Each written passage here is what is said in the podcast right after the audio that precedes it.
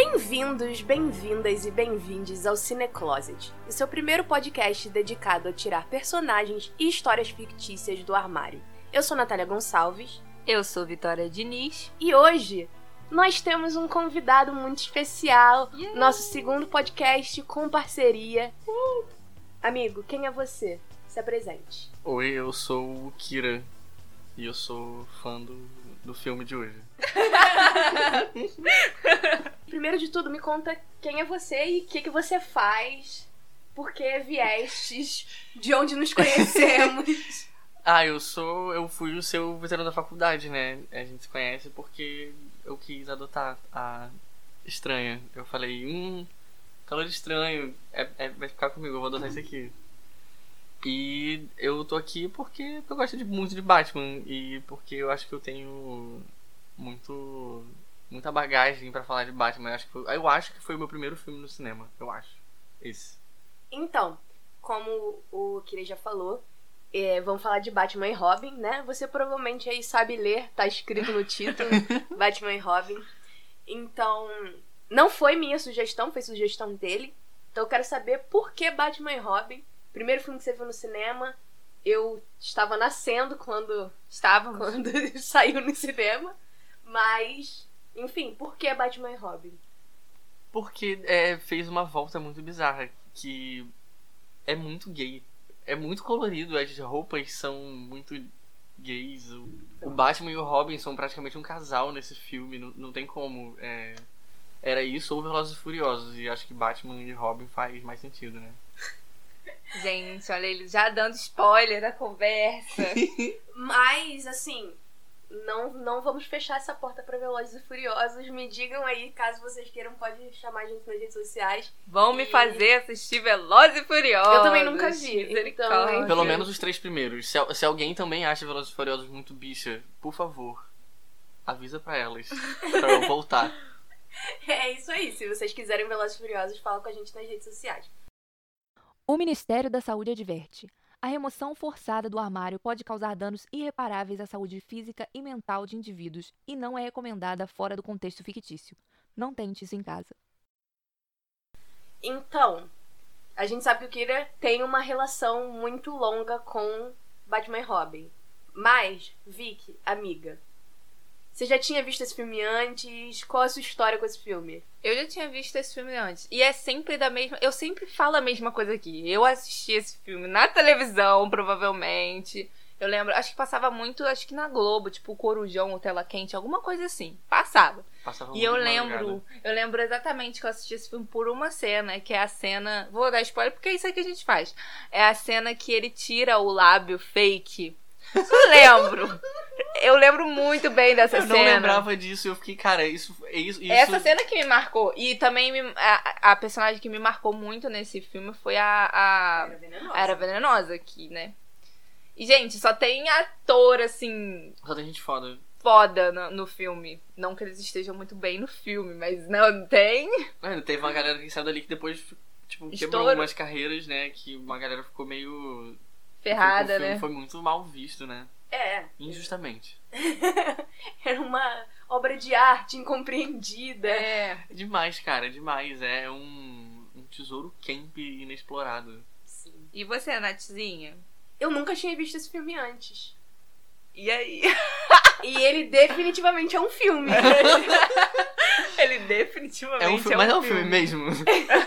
ele é um dos filmes já feitos, com certeza. Foi, foi até acusado de não ser um filme, de ser só uma propaganda de bonequinho. Pois é, né? Eu tava pesquisando e eu vi algumas coisas dos atores falando que o ator que faz o Robin, o Chris O'Donnell, ele já tinha feito o Robin antes, né?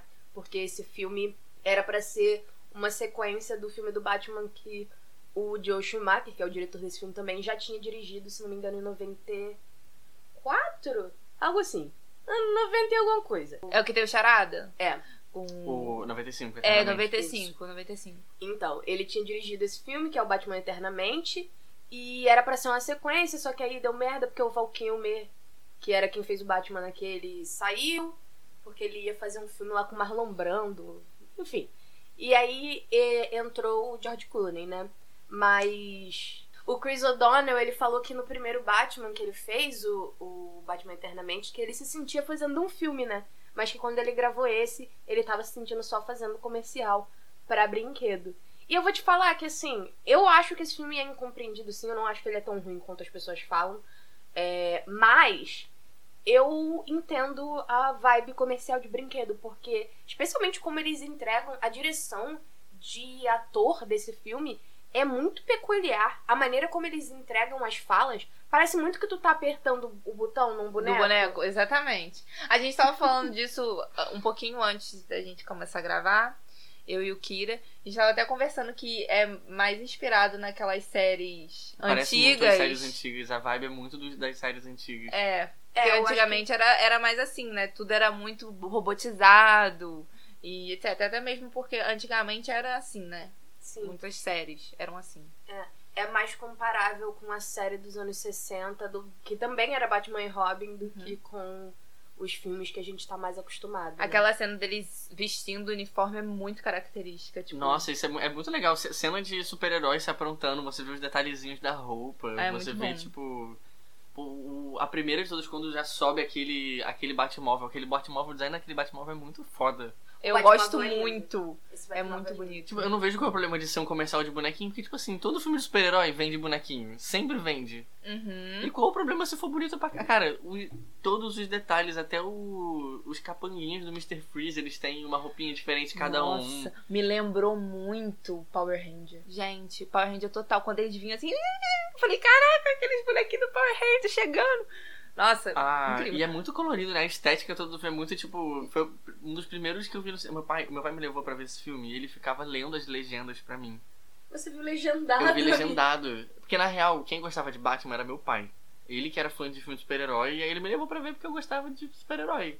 Só que só tinha legendado, e aí eu fui ver e foda-se. Pegou aqueles dois litros de coca, né? Porque o que ele falou no filme. Passou o filme falando a beça, me explicando o filme todo, e aí eu saí do cinema, tipo, caraca, Batman é o melhor filme do mundo. Porque, pô, foi muito do cara. Tem muita coisa, cara. Tem a, a nave do Batman, aquela parte que eles botam o uniformezinho de gelo. Gente, as crianças devem amar esse filme. É, eu acho que ele é um filme que incomodou crítica, essas coisas assim, porque ele era mais focado pro público infantil mesmo, né? Ele não é um filme sério, assim, igual a gente vê Nem hoje um em pouco. dia Batman e, e DC e Marvel, não tem nada a ver. Esse filme, inclusive, precisamos falar sobre arte, direção de arte. Eu acho, na minha, na minha opinião, já vou soltar a minha primeira observação do filme. Eu acho esse filme um eterno show de drag queen. Sim! Sim, cara, é tudo total. Sim, sim, sim. É a, total. a cena do primeiro review da, da Era Venenosa é muito um show Ela de tirando drag. a, a, a fantasia de macaco e só a mãozinha aparecendo. O strip de macaco. Sim! Strip de macaco. Incrível! O é strip de incrível. macaco é maravilhoso. E ela realmente é uma inspiração pra várias drag queens. Você vê que esse visual da Era Venenosa marcou muito gerações, né? Pô, muito, Mas muito a gente mesmo. vai chegar no design de produção e figurino desse filme porque eu tenho mais coisa pra falar sobre. Mas enfim, é isso. Primeira vez que eu tinha visto o filme. É, é um filme. Definitivamente. É, assim, se eu tiver que parar aí, é aquilo, né? Estudante de cinema, já trabalhei com crítica. É isso, né? Se a gente for analisar friamente e tal, não é um filme excelente. Ele tem problemas ali na construção de roteiro, de visão de três atos, que você fica, tipo, o filme começa, não tem nenhuma explicação do que tá acontecendo. Ele começa, já tá tendo batalha, as pessoas já estão, tipo, se preparando pra sair, você não sabe quem é quem. Tipo assim, É como se fosse um, um episódio aleatório da Liga da Justiça. assim, Exatamente, sabe? ele parte do pressuposto que você já conhece aqueles personagens. O que, ok, são personagens icônicos. Ninguém tá indo. Especialmente atualmente, ninguém tá indo ver esse filme às cegas, sabe? Mas é aquilo, quando você vai falar friamente de como se faz um filme, não tá assim muito bem feito, né? Uhum. Mas ele tem muito valor. E eu acho que as pessoas falam mal dele muito de graça. Então. Eu gostei! É.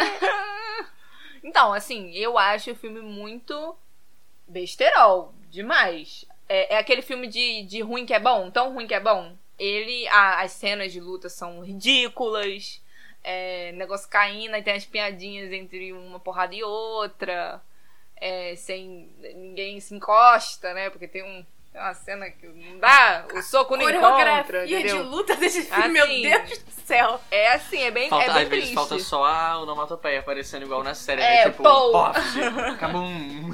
Exatamente, mas eu acho que talvez seja essa a proposta.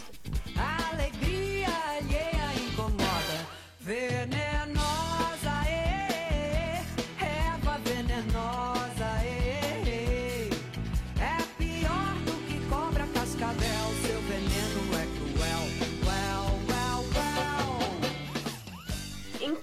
eu acho que vale muito a gente começar falando sobre ele ser um clássico camp, um clássico do cinema tão ruim que é bom.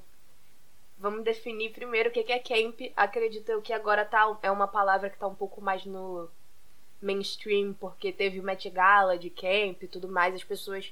Tem mais gente que conhece camp.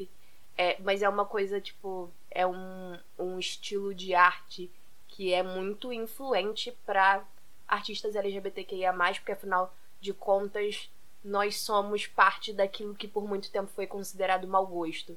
Mas é aquilo, né? Arte LGBT, ela é mau gosto até todo mundo tá usando igual. Arte de pessoas não brancas e arte LGBTQIA+, é sempre assim. Então, camp, né? Camp a gente define como posar exageradamente, vem daquela... Vem de uma palavra francesa chamada se eu fiz uma pesquisa uns anos atrás, é por isso que eu sei direito realmente a origem etimológica da palavra. Mas enfim, então é a arte do exagero, é a arte de ser estranho demais, mais do que você tá acostumado, artificial, é a beleza do artifício, e eu acho que é bem fácil identificar isso nesse filme também, né? Porque é um filme hiper colorido, hiper estilizado, é neon, é glitter, é o jeito como as pessoas falam é meio robótico, mas tá tudo ali misturado pra criar pra acertar a luz do, do jeito certo que com o olhar certo você enxerga beleza, mas não é a beleza do padrão, a beleza do comum. E eu acho que o fato dele ser um clássico camp e um clássico do cinema de mau gosto, entre aspas, assim, bem aquele tão ruim que é bom, é parte do que faz ele tão queer, tão LGBT. É, é- foi muito bom conforme eu ia vendo esse filme. Eu ia ficando mais velho vendo o filme, eu sempre ficava, cara, isso explica tanta coisa. Porque eu gostava tanto desse filme. Porque ele vai ficando mais e mais gay conforme você vai assistindo.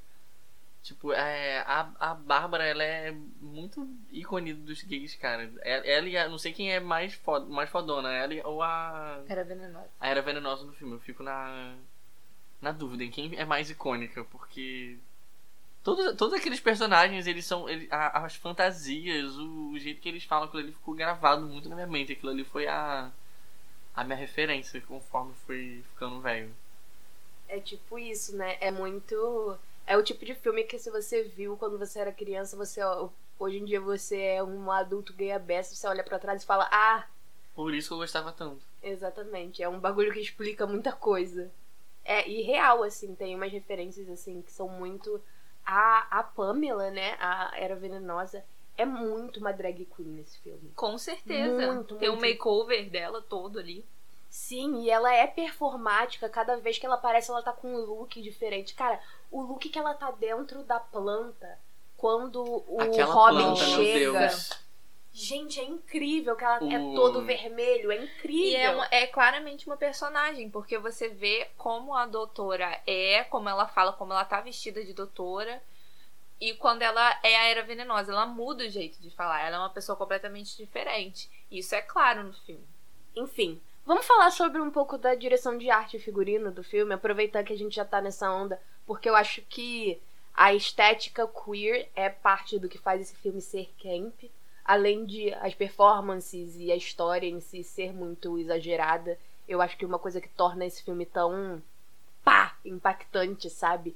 É o fato de que ele tem um visual muito marcante. Primeiro de tudo, quem fala que esse filme é ruim é um desgraçado porque o quanto que os figurinistas e os diretores de arte, o pessoal da- do time de arte deve ter trabalhado pra fazer, porque são cenários claramente construídos do zero, Sim. extremamente elaborados, cheio de detalhe, é, tem tro- inúmeras trocas de roupa. Você vê que tem referências a coisas ali. E esse filme é um filme que tem uma questão de figurino aí que foi muito ridicularizada por muitos anos.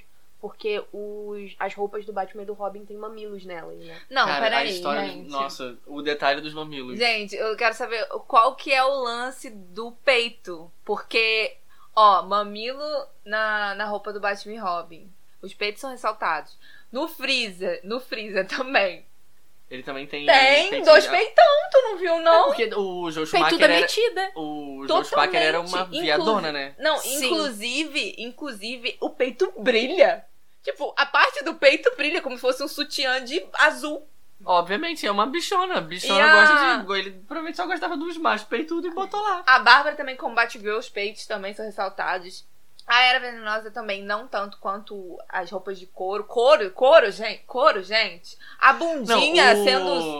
O, o, o, plano de detalhe na bundinha, gente. A bundinha aparecendo, é. Não, e o, o Bane também, né? O Bane também é uma barbizona. O Bane tá claramente numa, num traje gimp, né? eu não sou louca, né? Aquilo claramente, eu juro pra você. E agora o meu, o meu histórico de pesquisa do Google tá amaldiçoado, né?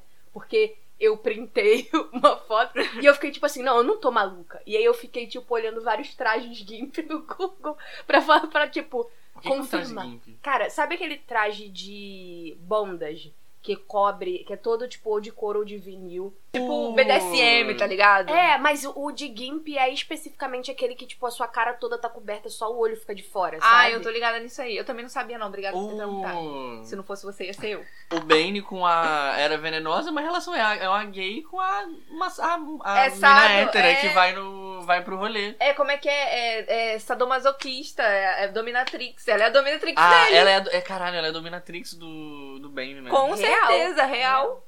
Mas muito sério, na hora que ele aparece a primeira vez, que ele ainda não tá fortão, que ainda não colocaram aquele líquido estranho dentro dele, Veneno. eu tava tipo. Como assim? Porque é um cara magrinho, mas ele tá, tipo, a cara ainda mais tapada. E eu tava assistindo e ele tá todo, tipo, é, preso na mesa e tudo mais. Essa cena é muito assustadora. Aham. Sim. Essa cena é muito. Pra, pra um filme de criança, ele, Claro. aquilo é muito assustador. Aquele cara faz uns barulhos, aquilo ali é. Mas você percebeu que ele é uma menina super poderosa, né? porque- Sim, açúcar, tempero e tudo que, é, tudo de que é de bom. E aí o veneno entrou e ele virou A garotinha perfeita. Uma bonecona. A... Mas é isso, eu fiquei muito tipo, meu Deus, isso claramente tá fazendo referências a bondas, não é possível. a gay fit. Exatamente. E aí ele vira uma gay fortuna da, da The Week, né? Come 30 ovos por dia. Mas é, mas isso tudo tem muito a ver com o Joe Schumacher, que é o diretor, que era gay. Ele faleceu em 2020 de câncer, né? É, mas era uma, uma bicha véia, né? E ele tem toda essa referência. Antes de, de ser diretor de cinema, ele tem um passado todo de. Ele trabalhou como figurinista e como diretor de arte é, antes de começar a dirigir mesmo.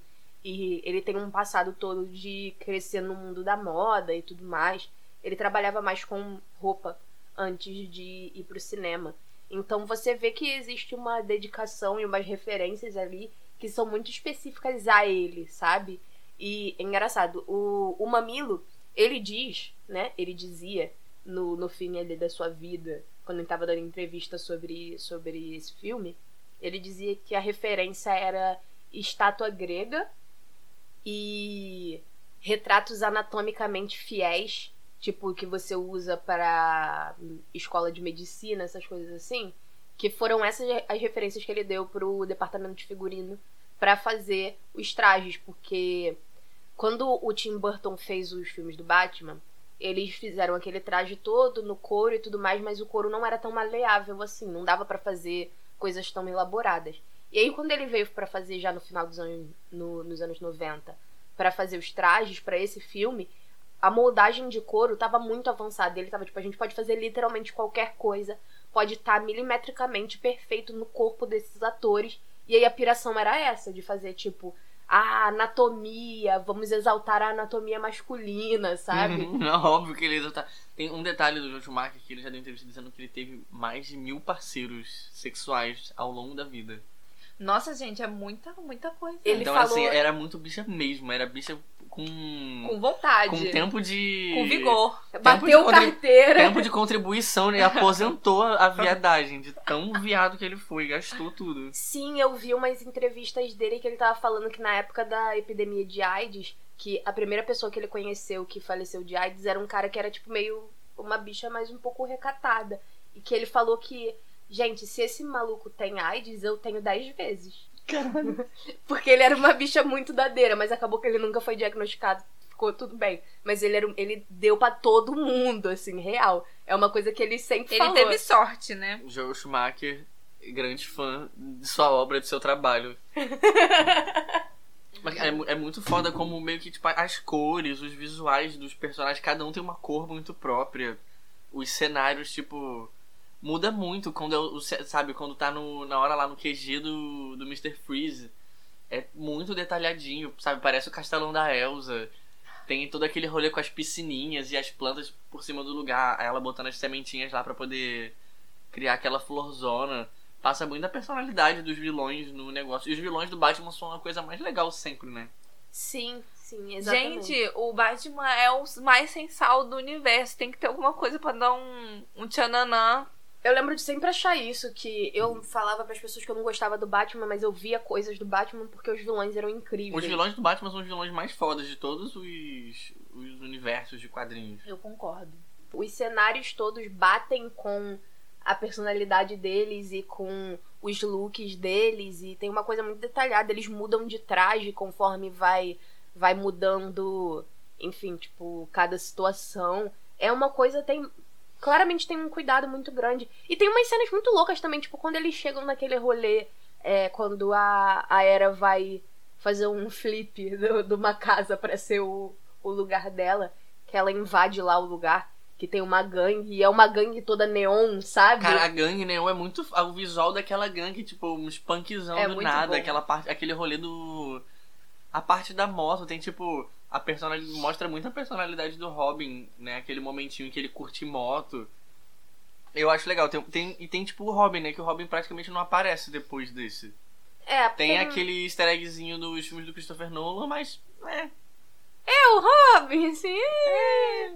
Mas eu acho que justamente o Robin desapareceu um pouco da do universo do Batman nos cinemas por causa desse filme, porque ele foi tão ridicularizado que as pessoas começaram tipo, não dá pra fazer um Batman que você vai levar a sério com o Robin do lado. Nun- Nunca foram levadas a sério. Porque desde que eu me conheço por gente, existe esse. esse- essa chacota, entre aspas, do É, amiga. dele ser um casal. Mas esse Mas, filme é do tipo- ano que a gente nasceu, é por isso, é isso que eu tô falando. Foi esse filme. É, é, foi prejudicado, né? Não, tem, muito, tem muita Eles- piada como se eles fossem. Sempre, um desde, casal, desde né? sempre, desde as séries antigas dos anos 60. Desde sempre, todo mundo fazia piada. Ah, Batman e Robin. Eu vi em algum lugar, acho que foi um vídeo do Hora Thiago, que ele explica que teve tipo uma campanha anti-quadrinhos que aí inventaram. É, alguém resolveu inventar que o Batman e o Robin eram um casal pra poder dizer, tipo, quadrinho vai transformar suas crianças em gays. Antigamente a galera fazia isso com os quadrinhos da DC, achavam que quadrinho de- é, era muito bizarro pra, pra criança e aí eles inventaram esse boato de que eles eram um casal pra poder afastar as crianças dos quadrinhos. É, a DC, especialmente, assim, no. Saindo da era de ouro dos quadrinhos, teve muita confusão. Porque a gente tinha o Batman e o Robin, que as pessoas falavam que tinha esse teor sexual entre eles dois, que é muito um exagero, sabe? É muito tipo conservador exagerado falando pense nas crianças, você não tá fazendo nada com as crianças, sabe? Mas também tinha o fato de que a Mulher Maravilha tinha referências a bondage, a, a BDSM e, enfim, sadomasoquismo, essas coisas por causa do criador da Mulher Maravilha, que realmente tinha um. Ele. Ele era da comunidade ali, né? Era do babado, era entendido. Ele... Era do Vale ele. Não, ele não era do Vale, mas ele tinha. Ele era casado e a- ele e a esposa dele tinham uma namorada. E ela era muito dessa, dessa onda de bondas e tal. Então surgiu um pouco disso. O laço da Mulher Maravilha vem daí, gente. Não é. Tu não Passa, sabe- não sabia disso não. Sim, assistam é, Professor Marston e as Mulheres Maravilha. O William Moulton Marston foi o cara que criou a Mulher Maravilha. E aí esse filme é sobre a história dele, a esposa dele e a namorada deles. É sério isso, gente? Sim, ele fazia, disso, ele não. fazia parte de um poliamor. Inclusive, depois que ele morreu, elas duas continuaram juntas e, tipo, foram um casal de velhinhas pelo resto da vida. Ele, tem, ele tinha filho com, os do, com as duas, sabe? Nossa. Moravam os três foda. juntos. É, moravam os três juntos. É muito legal mesmo. Mas enfim, é, teve toda essa polêmica. Ele foi, tipo. Teve julgamento e tal, porque queriam prender ele por botar coisas sexuais nos quadrinhos da Mulher Maravilha. Sendo e que tal. criança não tá nem aí, não sabe nem o que, que é. A gente mesmo que foi criado com Mulher Maravilha, a gente só tá sabendo hoje, agora, nesse momento, sobre isso. Exatamente. É muito tipo você que tá olhando com esse olhar pra essas coisas e dizendo que quer proteger as crianças quando é você, especificamente adulto, que está ofendido de graça, sabe? Uhum.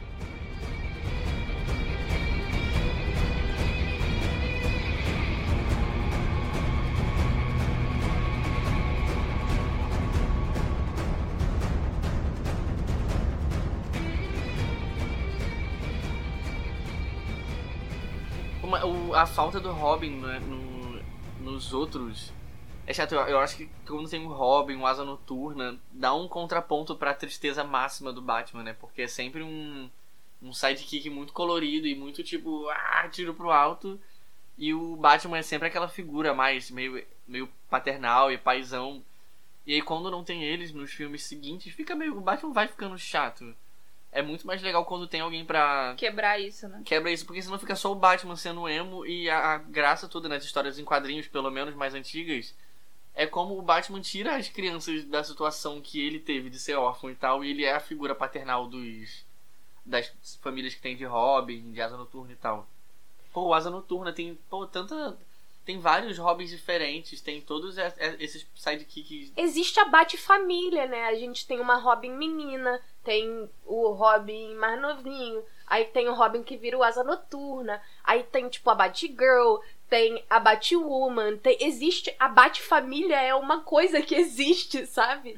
E nunca foi, nunca pensaram de forma alguma em trazer isso de novo nos filmes seguintes, né? Não, não, não Sendo que é uma das disso. partes mais icônicas do, do- dos quadrinhos, especialmente assim, atualmente. E eu acho que as pessoas. É que Cavaleiro das Trevas mal do mundo, né? Não tô falando do filme, do a- o Ah, mas, quadrinho. é, a gente pode falar do Cavaleiro Mal do- da trilogia do Nolan? Pode, você pode falar o que você Aqui quiser. você pode falar o que você quiser, ué. A gente Pode só falar. discorda ou não, mas aí É. essa é o- a, a premissa do podcast. Por sinal, eu só gosto do Cavaleiro das Trevas. Eu não gosto nem do Begins nem do último lá, que, enfim, que eu nunca nem vi inteiro, por sinal. O último eu nem lembro. O último é o- é que tem É o Bane o- também, né? É, o último é o que a Marion Cotillard morre assim, caindo pro lado. Ah, nossa. Esse, esse é o que. É, o- os filmes do Nolan são certos porque ninguém é ninguém de verdade. Tipo, a mulher gato não é a mulher gato mesmo. Ela bota um, um óculos assim pra cima e parece um pouco uma orelhinha de gato. O Bane não tem soro, é só uma Barbie bombada. é só um maluco forte com um modulador de voz, sabe? O, nenhum, nenhum deles tem visu- os, visual, os visuais de nenhum dos filmes é tão legal quanto os, os visuais desse. Esse ganha, tipo. Dá uma surra em qualquer. Gente, e no filme novo. O, as coisas que saíram desse Batman novo aí, do Robert Pattinson.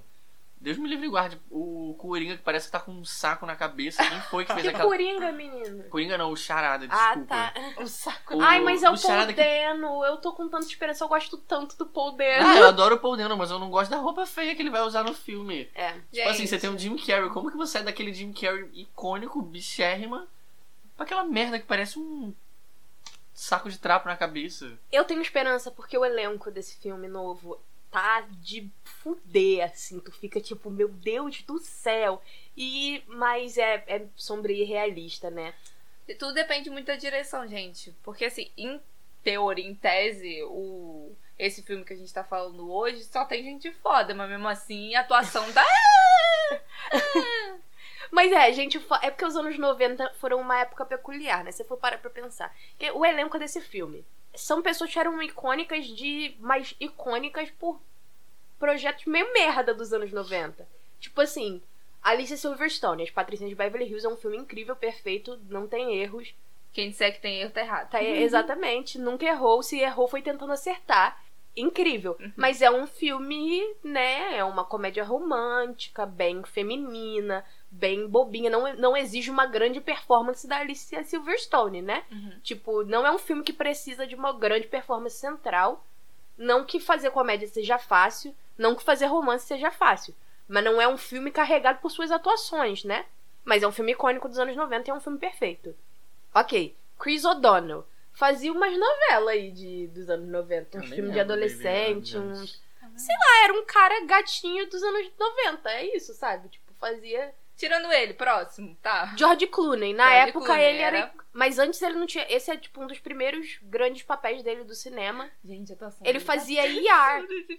Ele Tá era, lá o ele era de TV antes, Ele né? fazia Tá IAR. lá- Gente. IAR, Centro Médico. Era Tá isso que ele lá- fazia. Tá lá o Alfred lá morrendo, tá tipo assim, no leito de morte ele rindo.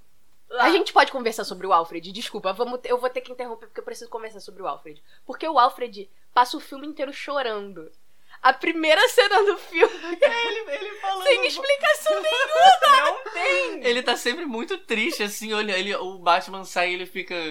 Ó, tome cuidado na rua. E quase morrendo já. Não, e o Batman assim, ok, obrigada, e aí vai embora. E aí, tipo assim, ninguém percebe que o cara tá quase falecendo. Que ele já. Ele, eu não sei nem. Acho que a alma dele já, já tinha ido embora, entendeu? Morreu, esqueceu de enterrar. É, exatamente. E aí a gente, gente, esse cara nem abre o olho, porque ele não abre o olho.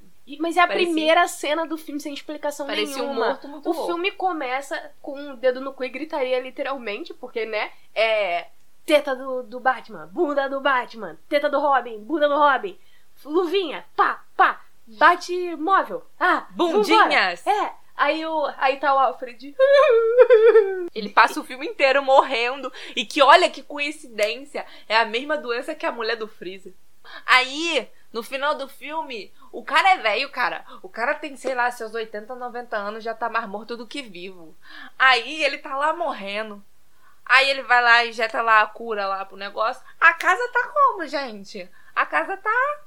Porra, parece casa de adolescente. Aí ele chega e fala assim: "Hum, parece que eu não ensinei você a arrumar a casa muito bem. Claro, você não ensinou ele a arrumar a casa. Aí um velho de 80, 90 anos precisa o quê? Arrumar a casa pro Bruce, que tem 40? Gente, pelo amor de Deus, dá dois tapas na cara dele, que eu não tô nem acreditando nisso. o conceito de que o mordomo é quem limpa a mansão do Batman. Não, Tipo, gente. tu não tem um staff, não? Uma equipe de gente de É só um velho o dia inteiro, né? O Batman. lavando a roupa do ma- Batman. maus tratos ao velho, coitado. Por isso que ele tá morrendo. E não aguenta velho- mais. Na verdade, o Alfred tem 40 anos. Ele tá velho daquele cansado de ficar tratando as coisas do, do Batman. Ele cuida de absolutamente tudo. Ele, ele cuida da, da- do uniforme. Ele é inteligente pra caralho porque ele monta os uniformes. Ele, ele cuida da Bate-Caverna. E ele ainda tá. Ainda arruma tempo de o quê? Arrumar a sala. Tirar o pó da, do, do, do porta-retrato. A minha questão é essa. Eu entendo porque o Alfred única e exclusivamente cuida da Batcaverna, ok. Não tem mais ninguém limpando a Batcaverna que não dá pra confiar no, né? É, contratar uma diarista pra limpar a, a. Batcaverna.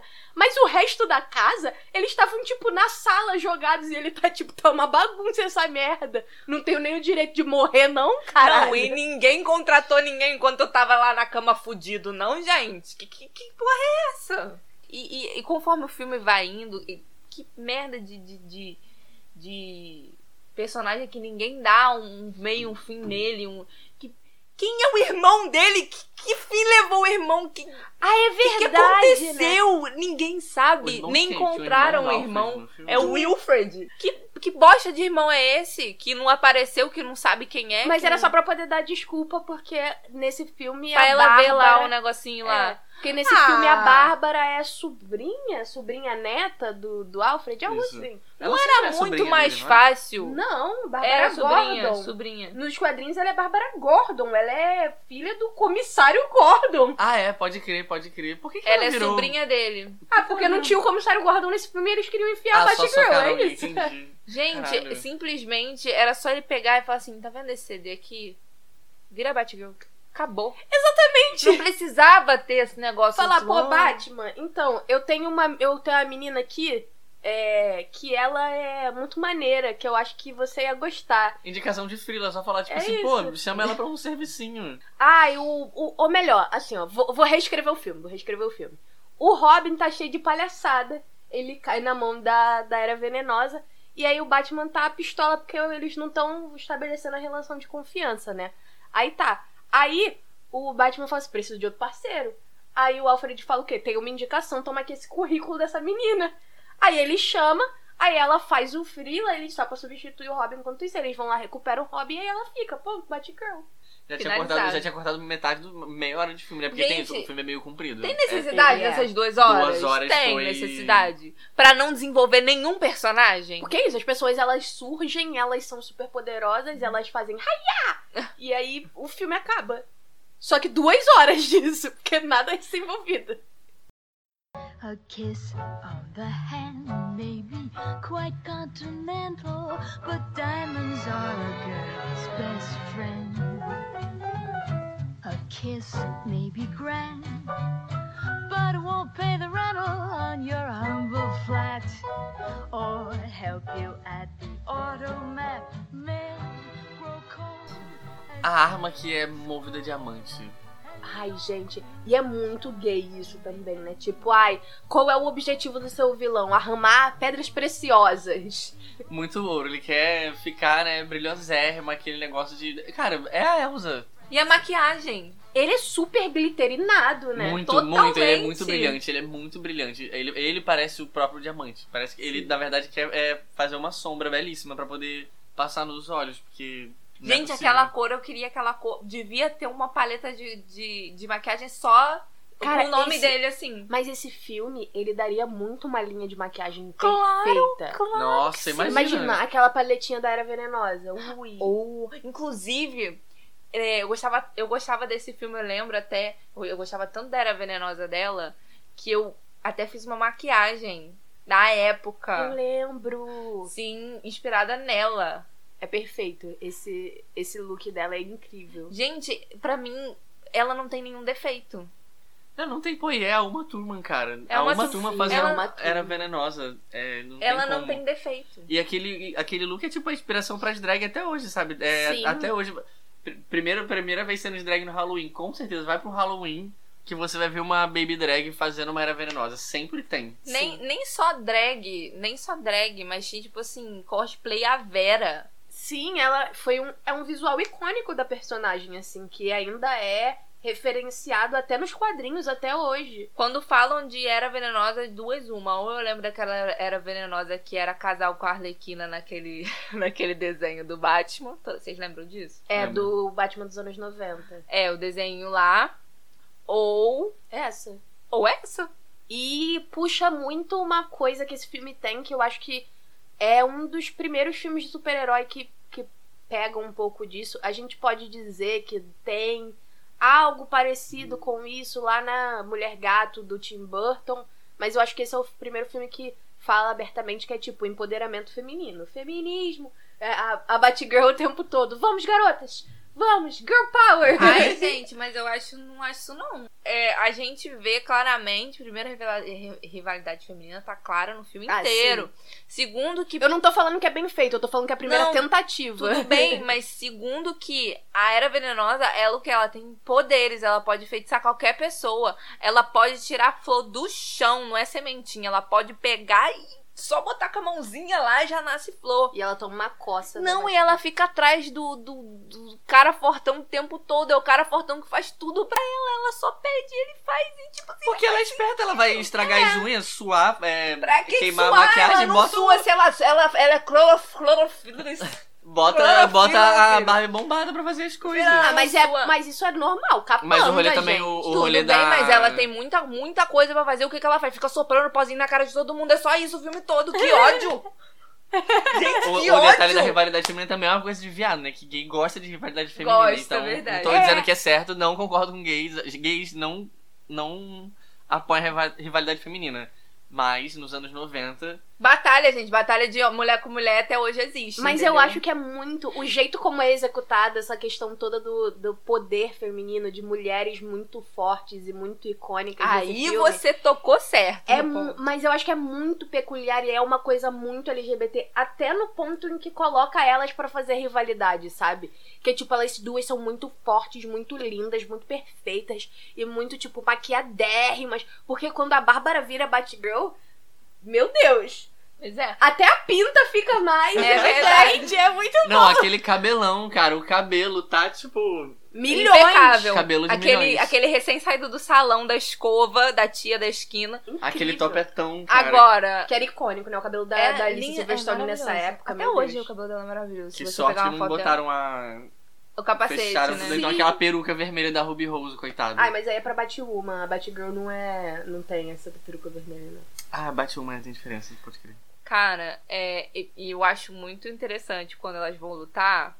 Aí ela fala, tipo, ai, você é uma vergonha pro público feminino. Alguma coisa assim, não é essa- exatamente essa frase. Porque tem toda a questão de que a, a Era Venenosa, ela usa da sua sexualidade pra ameaçar. E, e é uma coisa que eu, eu acho que é passível de discussão de...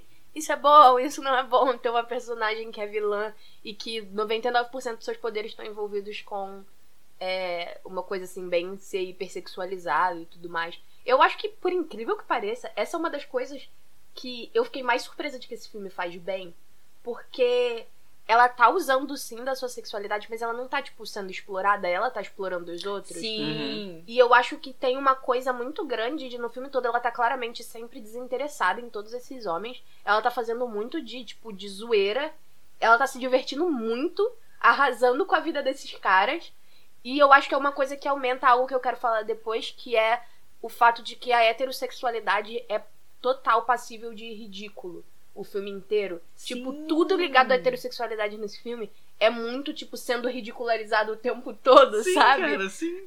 Claramente. É muito bom, mas enfim, mas eu, eu fiquei muito surpresa, porque a Era Venenosa, em todas as, todas as suas versões, ela tem sempre essa dualidade de você ficar se perguntando de tipo, hum, isso é uma boa personagem feminina? Isso porque ela veio, ela vem de ser uma personagem que era muito tipo, ah, uma gostosona, que tudo que envolve os seus poderes é tipo pra mostrar que ela é ainda mais gostosa.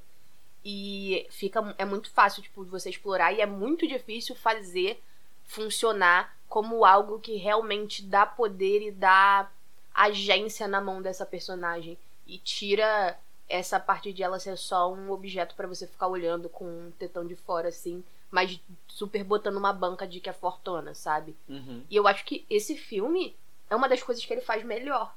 Ela não é hipersexualizada, é muito porque é era uma bichona que tava dirigindo, né? É muito claro, ele não, ele não sexualiza a forma dela. Uhum. Eu fiquei muito Acho surpresa. que nenhuma das mulheres que estão assim, nesse filme. Eu acho que dá pra. Elas estão gostosas, estão gasas, estão com É, peitão, são estão com bundão, mas nunca mas é não- aquela coisa tipo. Pelada, né? É peladona, filmando de trás, ela tá sempre o. a- a- cortando o corpo. A, a Batgirl, ela ainda tem aquela coisa de ter o corpo cortado, mas é do mesmo jeito que ele já fez com os homens. Então, perde o poder de você é, despersonalizar É, a porque personagem é, tem feminina. uns que, tipo, os homens têm aquela armadura super grandona, enorme, robusta, e quando é mulher é só, tipo, um, um sutiã É. e um pano na saia. É, tipo, em RPG, né? RPG clássico É. sempre tem isso. Pois é, e existem várias versões da Era Venenosa que é tipo, ai, uma folhinha pra tampar o bico do peito, tá bom. Vamos Pois é. lutar. É. isso. E não, ela tá toda coberta. Ela tá com um maiozinho, ela tem uma meia calçazinha bonitinha, e ela troca de roupa, ela- sabe? É uma coisa que faz sentido. As mulheres, as personagens femininas desse filme são relativamente bem tratadas. Eu fiquei muito surpresa real, porque anos São. 90, de um diretor que o Joe Schumacher era conhecido por fazer filme de ação antes desse filme. Quais outras coisas que ele fez além do, do Batman? Ai, cara, o filme mais famoso e mais celebrado dele é Lost Boys, que é um outro filme que também é muito gay. É Garotos Perdidos, eu acho. É, que é aquele filme de vampiro, que é muito anos 80, uns vampirão de mullet, sabe? Não, não lembro. Mas depois eu vou. Tá na tentar. minha lista, inclusive. Se alguém gostar de Lost Boys e quiser que faça, a gente faça um podcast sobre, também pode pedir, porque tá na lista. Mas é, é um filme sobre é, vampiros gays. É isso, basicamente. E ele fez uns outros filmes de ação, uns outros filmes assim. É muito tipo filme de ação dos anos 90, genérico, sabe? Ele, e aí depois desse filme ele ficou um tempo sem poder trabalhar em coisas muito celebradas, porque, né? Coitado. É. E aí, eu acho que o filme mais famoso que ele fez depois desse foi O Fantasma da Ópera, que é um filme pavoroso. Mas enfim, ele, ele é um cara meio ridicula, ridiculão, sabe? Tipo, as coisas que ele fazia eram uns bagulho meio exagerado. Às vezes dava certo, às vezes era passível de ridículo. E aí, assim, fica nos olhos do espectador se esse é o caso do ridículo ou se é o caso do deu certo. Depende Os dois do- ao mesmo tempo. É, como esse filme, né? Os dois ao mesmo tempo. É ridículo, mas é bom de assistir, assim. É, mas, mas real, assim, eu fiquei bem surpresa de como as personagens femininas são tratadas. Eu esperava que. Porque assim, não é que elas são grandes personagens super desenvolvidas, meu Deus, Mas representou é uma toda. sementinha ali, né? Mas é É, melhor porque do podia- que a maioria podia- da época. Podia ter sido muito pior. Se você parar pra pensar, elas são melhores do que as personagens femininas dos filmes do Batman do Nolan, por Claro. exemplo. Cara, a Bárbara, ela é fodona, cara. Como ela é toda barbizinha, ela é totalmente diferente a personalidade dela do que deveria ser, entre aspas, né, Gente, do estereótipo.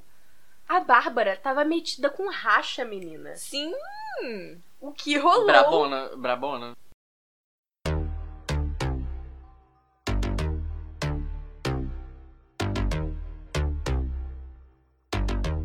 First things first, I'm the realest. realest. Drop this and let the whole world feel it. Let 'em feel it. And I'm still in the murder business. I can hold you down like I'm giving lessons in physics. Right, right. You should want a bad bitch like this. Huh? Drop it low and pick it up just like this. Yeah. Cup of ace, cup of goose, cup of Chris. I heal something worth a half a ticket on my wrist. On my wrist. Taking all the liquor straight, never chase that. Never stop like we bringing 88 back. Podemos falar sobre, sobre as duas gays que ficavam brigando por mulher, mas na verdade queriam ficar juntas? O que é o Batman fugindo de casamento? Eu queria, eu queria muito entrar nesse detalhe. A, a mulher lá super bonita, primeiro que já começa que o casamento dela é uma fachada. A menina Sim. gosta dele, mas ele. E é muito claramente. O filme, ele quer que você entenda, assim, dentro da sua. do, do, do seu texto, que ele está usando ela pra manter o disfarce de Bruce Wayne, pra ninguém desconfiar que ele é um doido do Batman. Mas o jeito como você lê aquilo parece muito que ela é, tipo, a barba dele. Ai, será, gente? Hum, E será muito- que é mesmo? Parece muito que. Fica se- sempre parecendo aquela relação de ciúme entre o Batman e o Robin. Nunca fica muito claro se, tipo assim, pô, você é meu mano e você tá aí vacilando por causa de mulher. Ou se é tipo assim, a gente era um casal e você tá me trocando. É, fica, é, fica muito ambíguo o tempo todo. E aí, quando você conhece essa mulher, que é a fachada do Batman, tu fica tipo. Ela querendo casar com ele, ele falando, ah, Sem contar todo que mundo, né, gatinha? o Batman, tipo, a maioria das pessoas que encontram a Pamela, a Era Venenosa, imediatamente ficam tipo, meu Deus, a mulher mais gata do mundo, apaixonado, pode me matar que eu deixo. Mas o Batman, ele se liga no que que tá rolando muito rápido. Tipo assim, funciona nele 5 segundos. E aí depois ele tipo, ah, não. Por quê? Será que é porque ele não gosta de mulher? Uh, Gay, girl. gay, gay. Na verdade, o Robin é uma, uma pessoa que implora a atenção do Batman o filme todo. Implora, tipo, a, a, a- a parceria do Batman o tempo todo. Tipo, ai, você não confia em mim. Ai, porque você sabe que eu vou sair dessa, mas você não confia em mim. Você não me trata como. Você não me trata como, tipo, família. Mas não é Cara, família pare- que ele parece dizer, dois, entendeu? parece tipo quando você tá, tá com a pessoa, com o cara e o cara tá no armário ainda e aí você começa a questionar tipo assim, caraca, é, parece muito só que ele quer tipo assim, por favor, me assume. Assume que você é gay, eu, eu vale a pena pra você me assumir. Parece que às vezes parece que é isso que o Robin tá pedindo um pouco. Parece, né? E depois no final fica. Tem até uma frasezinha no final que ele fica tipo: Ai, na hora que eu caí do penhasco, foi a primeira vez que eu caí, você não estava lá pra me pegar. E eu tava tipo.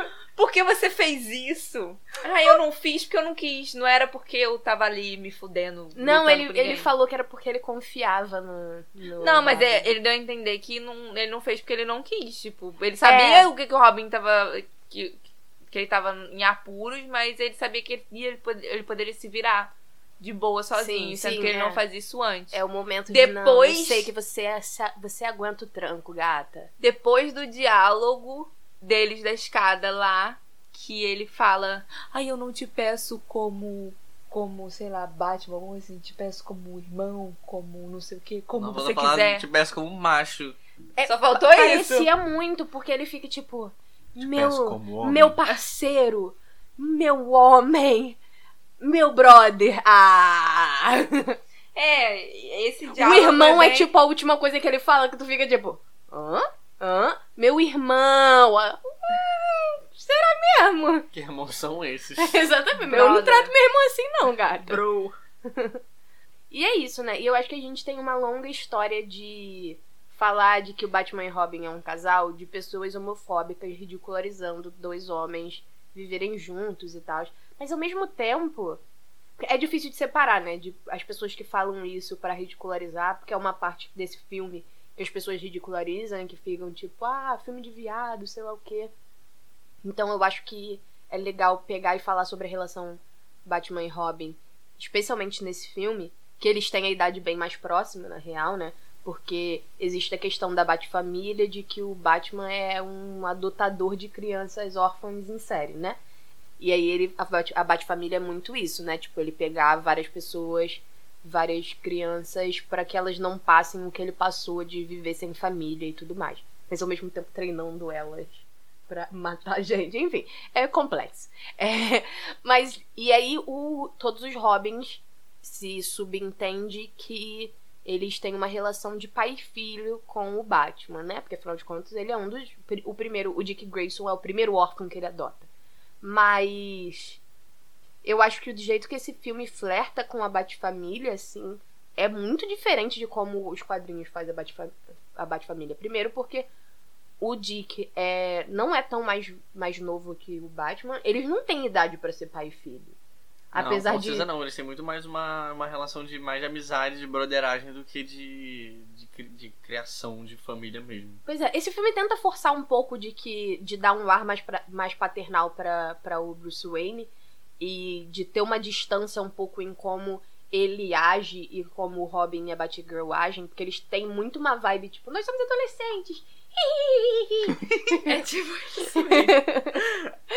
Mas, mas não dá quando você coloca eles um do lado do outro, eles não têm idade pra ter essa relação. Então fica muito tipo, dá pra forçar uma vibe irmão mais velho, mas não dá pra forçar uma vibe pai e filho. A menos que a gente for entrar naquela coisa de é pai ou é daddy, Hum. que é uma coisa muito comum, a comunidade, especialmente assim, pra uma, a comunidade de homens gays de ter essa coisa do twink com o cara mais velho. O e tal do Sugar vai- Daddy. Ele, ele é um Sugar Daddy. Ele 100% é um sugar é um daddy. Sugar Daddy. Ele é bonito, ele é mais velho, ele tem dinheiro, ele banca, da moto, da roupa, da, dá tudo. tudo. Não é? Veste, dá comida, leva pra evento. É um Sugar Daddy, gente. Pra mim parece muito, essa relação parece muito. Eu fico super imaginando que o Joe Schumacher deve ter se inspirado nos daddy que ele pegou na, na juventude. Claro. Não, e, gente, quem não quer que o Batman seja o seu Sugar Daddy, principalmente Pô. se for aquele Batman. Pro final, assim, eu, só- eu tava só olhando as figuras já, tipo. Gente, Porque eles estão Tá falando bom. umas coisas que não faz sentido nenhum. Eles estão só tipo, e aí a gente vai pegar o desgelador que aí vai fazer com o sol vai bater no, Gente, aquele no plano. negócio. E você fica tipo assim, quê? Aquele plano, gente, vamos degelar a cidade, não sei o que. que primeiro Ah, que porque aí todo tem que mundo esperar já o- morreu. Tem que esperar o sol Congelou, nascer. morreu. Gente, ai, É mas muito não depois nasceu só- na China. Mas já nasceu na China. Gente, gente. Aí a gente vai pegar um espelho no céu que vai fazer a Satélite que bater. pega. Ah. Que, ah. Eu gosto da, da tentativa de fazer um negócio muito gigantesco, assim, sabe? E me lembrou ao fica em- Superman, aquele Superman original, Fica que ele, só- tipo, ai, como é que a gente vai resolver? Eu vou fazer a Terra girar ao contrário. Me Não, é. Essa, essas, essas cenas são muito boas. Tipo o Flash dando volta ao mundo em. Sim. Não sei, sei lá, em segundos. eu, acho, eu acho a graça pela ousadia do plano, mas você só. Não faz sentido nenhum. Não, é igual aquele, como é que é aquela, aquela cena icônica. É muito icônica essa cena do desenho. Que ele vai dando volta no mundo, no mundo. Ah, Tipo, várias e várias vezes e várias Você vezes. vê o, a- o planeta Terra e só faz assim. É, assim, é muito bom, entendeu? Mas, Mas tem muito essa vibe, que é a mesma coisa do, do Superman do Christopher Eu Reeves, acho que ele aquilo vai ali- pro espaço e ele fica rodando em volta da Terra pra Terra girar ao contrário. foi uma tentativa de desenho live action, sabe? E isso eu acho legal, isso eu respeito, porque eu gosto Sim. muito de desenho. Eu entendi o plano? Não. Não. Mas eu respeito a ousadia. Nem foi bem explicado. Não, eles estão falando só, tipo, asneiras. Falando, ah, Ah, Aí eles depois falam, ah, saiu do lugar. Só um gênio da computação poderia fazer isso. E aí ela chega, a Bárbara vai lá, chega lá e faz. Tac, tac, tac, tac, tac. Não! Pronto, tá resolvido. Detalhe. Gênia! Não, detalhe. Hacker! Detalhe, ela pega e ele. o- ai, deixa comigo, não, deixa comigo, os dois brigando. Não, deixa comigo, deixa comigo. Fala assim, ai, não, acho que a gente vai ter que fazer de cabeça pra baixo. Ah, dá um tempo. Aí ela aperta Não, o aí- enter. Aí ela fala assim: homens, sempre querendo fazer do jeito mais difícil. E Aí ela dá um o enter. Hackeou! Hackeira ela. Muito bom, cara. Os lacres da Bárbara são muito perfeitos. É muito bom. Quando eles estão caindo do penhasco, que ele vai, tipo, eu, eu vou te segurar, eu vou te salvar. Vou te pegar. E aí solta e ela vai e joga ela, tipo, não, Não. eu que vou. É uma competição sem fim, né? Sim. E tudo pra ela é tipo, não, eu sou mulher, eu sou melhor. Mulheres, vamos, mulheres! Vamos, galera, mulheres! É, ela ela é, a, é, a, é a personagem mais Quando é, girl power do Quando do- Bianca do. Andrade perguntou o que, que era isso, um filme, ela estava falando desse filme. Caralho. O que, que é isso, gente? Isso não é, isso não é filme, não. Isso é vida real. O que, que é isso? É um filme? Ai, gente, muito bom. Sim, era um filme. Big- Batman e Robin, Big 1997. Que ódio. Eu só quero, antes da gente fechar, falar sobre a ridicularização da heterossexualidade. Que é o fato de que tudo, tudo que é heterossexual é tipo, é a fraqueza das pessoas, é o que faz tudo ser destruído. Ou então é tipo muito ridículo. É tipo a fraqueza do Robin. Ficar o tempo todo atrás da era venenosa. O Bruce vai lá falar, tipo, não, Dick, confia em mim, gato. A gente vai te salvar. E aí ele coloca lá aquele lip tint que você tira da boca. Cara, Pra o- beijar o, ela. beiço, o beiço fake é muito aleatório, não faz o menor sentido. E ele tá com a boca muito brilhante, tipo, dá muito pra perceber que tinha alguma coisa ali. E aí, aí tem o- a namorada de aluguel do Batman, que ela tá tipo, mas eu quero casar com você. E ele fica tipo, gata, não vai Se rolar. situa, por favor. Você, não tá, você ainda não entendeu o que, que tá rolando aqui. Exatamente.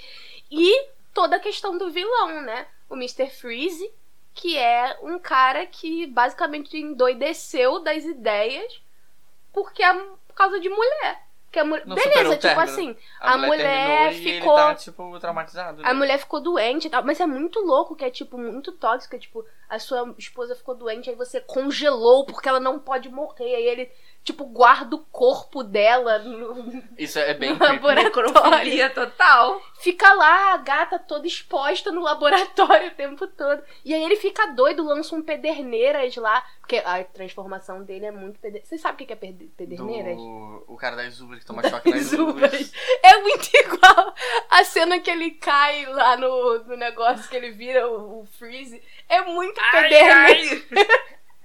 É muito pederneiras. Ele tá lá, ai, minha mulher, sei lá o que. Ele encosta na parada, ele toma um choque, aí vai.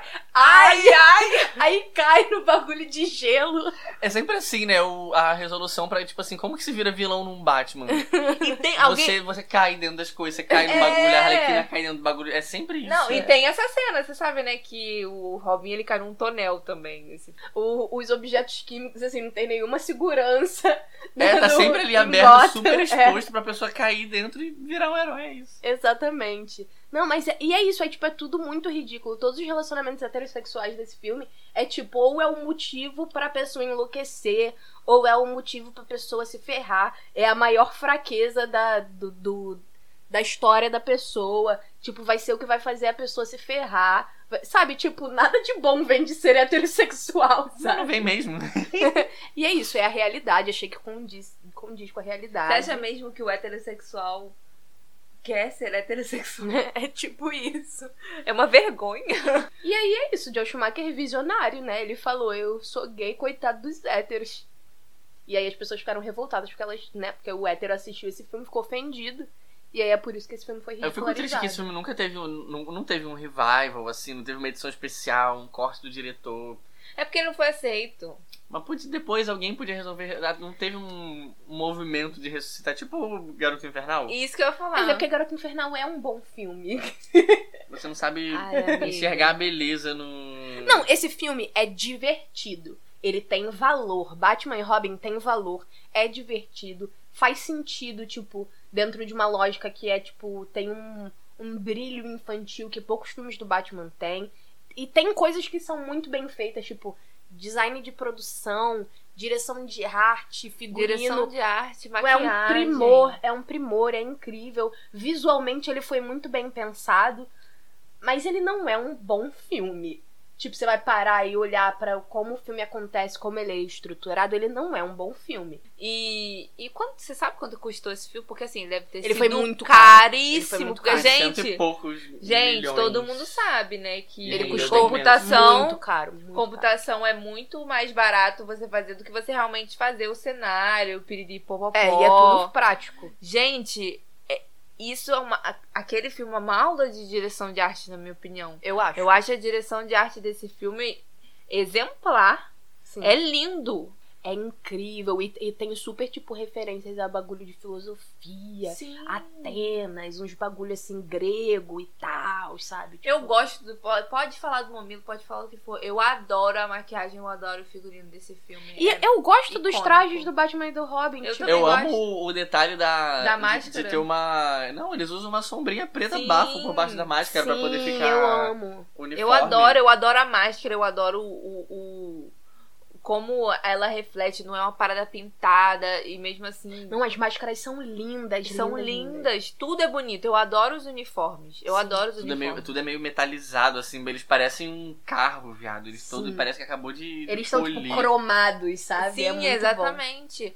Pô, o, o carro, eu adoro aquele, Não, e aquele as roupas do final, as roupas da. Quando eles vão literalmente cromados pro gelo, que a, a, a roupa no gelo muda. Que o filme do Christopher Nolan é a mesma porra de, É, o mesmo de traje. roupa os três filmes. Nesse, caraca. Mas assim, eu acho que real é o tipo de filme que poderia ter um revival, assim, tipo, de ter um nível de The Rock Horror Picture Show, sabe? Imagina um Shadowcast desse filme. Isso é incrível, tipo, tá num cinema com a galera, tipo, fazendo barulho, tacando pipoca na tela, gritando, Caraca. Foda. repetindo as mesmas falas. Todo mundo, as gatas tudo fantasiada de era venenosa. Imagina. Ia ser muito divertido. É, cara, podia ser. Ó, corta assim, bota. Tira uns pedaços, deixa uma hora e meia de filme, tira as partes mais estranhas. Uma horinha e meia de filme só. Uhum, uhum. Já tava. já Coloca tava numa suave. ordem aceitável também. É, faz um corte diferentinho. ver o que, que dá pra mudar com É, Eu acho tem que se, guardado. se um montador decente desse uma enxugada nesse filme, ele já dava uma melhorada, assim, significativa. Fato. Mas enfim, esse foi o filme que nós tivemos, né? Ninguém enxugou, ninguém interferiu, foi o que foi. E, Petição pra rolar uma enxugada nesse filme, pra ele ter um revival quando fizer 30 anos. cara, o dia, se, se um dia esse podcast for, tipo, muito famoso e a gente tiver, tipo, dinheiro e contatos, eu quero muito com- montar um cineclube do Cinecloset e fazer shadowcast de filmes aleatórios que eu queria, sabe? Por favor, marcas, patrocínios. Você tá ouvindo isso? Você conhece uma marca? Patrocina a gente. Mas enfim, é, falamos sobre Batman e Robin. É um filme grande demais para mentes pequenas. E se você não gosta, é porque você não compreendeu, entendeu? É um filme só para intelectuais. Você, né? Um gosto peculiar que você não compreenderia. Me contem onde eu posso encontrar vocês nas redes sociais. Pedro, onde as pessoas podem te encontrar? É, pode encontrar no- na minha internet, no, no- Twitter, no, no Instagram, no meu SoundCloud. Eu sou, eu sou DJ. É, aproveitar pra fazer uma propaganda do meu trabalho. Eu sou. DJ. Se quiser me contratar, é Tekira na internet. T é Q, K-I-R-A. E Todas me segue lá e. Que eu também falo de filme às vezes quando eu assisto alguma bomba. E é isso. Vic, onde as pessoas podem te encontrar? É, redes sociais. Pode me encontrar nas redes sociais, na internet. na www. internet. É, então, Vicky Underline Angel com dois L's. Instagram. E no Twitter é. Eu precisei abrir o Twitter porque eu esqueci. é VC Vicky ADT. E é isso aí. Acho que não tem mais nenhum, não. Se quiser meu LinkedIn também pra me contratar, pode ir lá. Marcas. Alô, me dá um emprego. Oi, tudo bem? Bom, eu sou quase vingativa no Instagram e no TikTok e no YouTube. E RectNet no Twitter. Ah, eu não vou soletrar, não. Se você quiser saber como é que se escreve, vai no Ouça último é, vai no último episódio. Ficar soletrando todo, todo o episódio.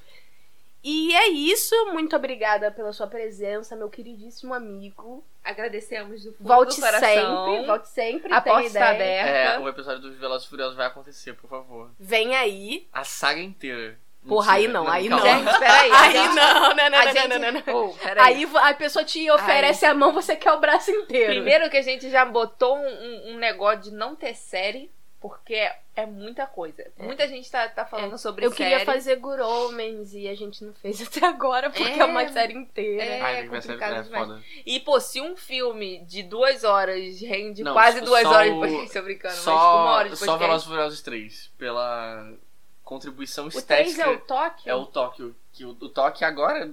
Nem, nem puxei, senão eu vou começar a falar agora. Já. Ai, Não, não, Tava- não, não. Guarda, Tava pensando guarda. nisso hoje. Já dá pra ver que os ânimos estão aí para o, o de Velozes e Furiosos, então acho eu que vai- vem aí. O famoso vem aí. E só um minutinho que a gente falou dos nó das nossas redes sociais, mas o podcast também tem uma rede social, gente. Sim, eu sempre esqueço de avisar. O podcast tem um Instagram, Cinecloset Pod.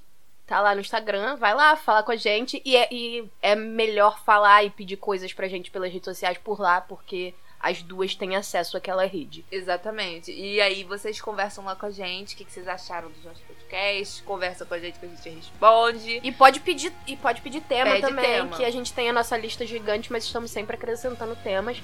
E é isso. É isso, gente. Muito obrigada. Um beijo a todos e até o próximo. Até a próxima. Até o próximo.